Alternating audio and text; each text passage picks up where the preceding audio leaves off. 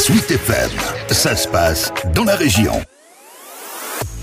BD Boom à Blois, une histoire, une tradition et même une passion, celle de la bande dessinée. Et cela fait 39 ans que ça dure. On pourrait donc croire que la mécanique organisationnelle est bien huilée, notamment sous la houlette du président du festival, Jean-Charles Henriquez. Il y a de l'expérience, on a des professionnels qui sont expérimentés, euh, donc effectivement on a l'impression que les choses euh, sont bien huilées. Après il y a toujours un peu des grains de sable, il y a toujours un peu des imprévus, des choses comme ça. Donc euh, en fait chaque édition du festival est un projet de plusieurs mois, voire plusieurs années. Il faut dire aussi que BD Boom a pris un grand virage en 2015 et depuis, le 9e art s'invite dans le quotidien à Blois. La Maison de la BD, ça a changé complètement le visage de BD Boom et puis euh, notre, euh, enfin de nos actions. Hein. Donc du coup, on a la chance d'avoir un, outil euh, qui nous permet de fonctionner vraiment toute l'année et de façon très très visible. Et puis bon, c'est toujours un peu éclectique, c'est ce qui fait le charme aussi d'un festival comme le nôtre. Ainsi, BD Boom en novembre devient le temps fort, la grande fête de la BD à Blois, avec de nombreuses expositions, des conférences et des concerts.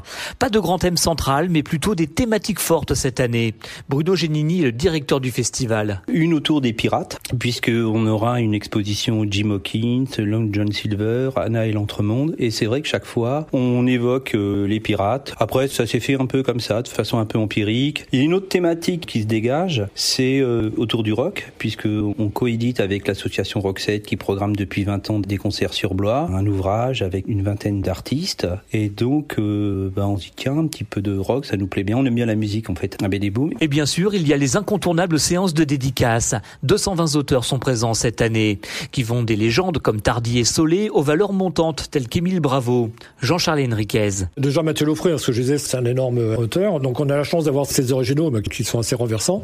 David Salin, alors qui est peut-être un peu moins connu du grand public, euh, Jim Hawkins, hein, donc euh, Sébastien Vastrin, hein, donc il y a tout un public. Euh, on dit adolescent, mais en fait non, hein, c'est plutôt des trentenaires qui sont au public. Enfin, que les grands noms qu'on retrouve euh, assez fréquemment. Hein. Puis il y a les jeunes pousses prometteuses et surtout ne pas hésiter à aller à leur rencontre. Après, c'est aussi bien de venir euh, flâner, traîner pour découvrir des nouveaux talents, euh, des auteurs qu'on ne connaît pas forcément. Enfin, le charme du festival, c'est ça. C'est pas forcément venir faire la chasse du dédicace de l'auteur qui est hyper connu, qui nous manque dans notre collection, mais c'est aussi de venir découvrir d'autres auteurs. Et le choix est vaste encore cette année, alors que se murmurent déjà les 40 ans de BD Boom en 2023.